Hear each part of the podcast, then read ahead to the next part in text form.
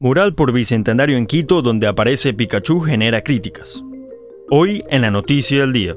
Este lunes el municipio de Quito presentó un mural pintado por el artista español Okuda San Miguel, ubicado en el Boulevard 24 de Mayo.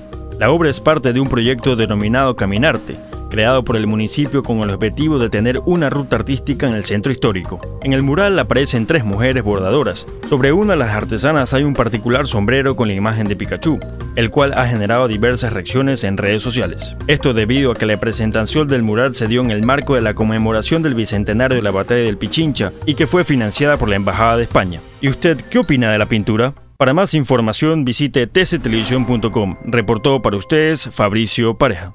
TC Podcast, entretenimiento e información, un producto original de TC Televisión.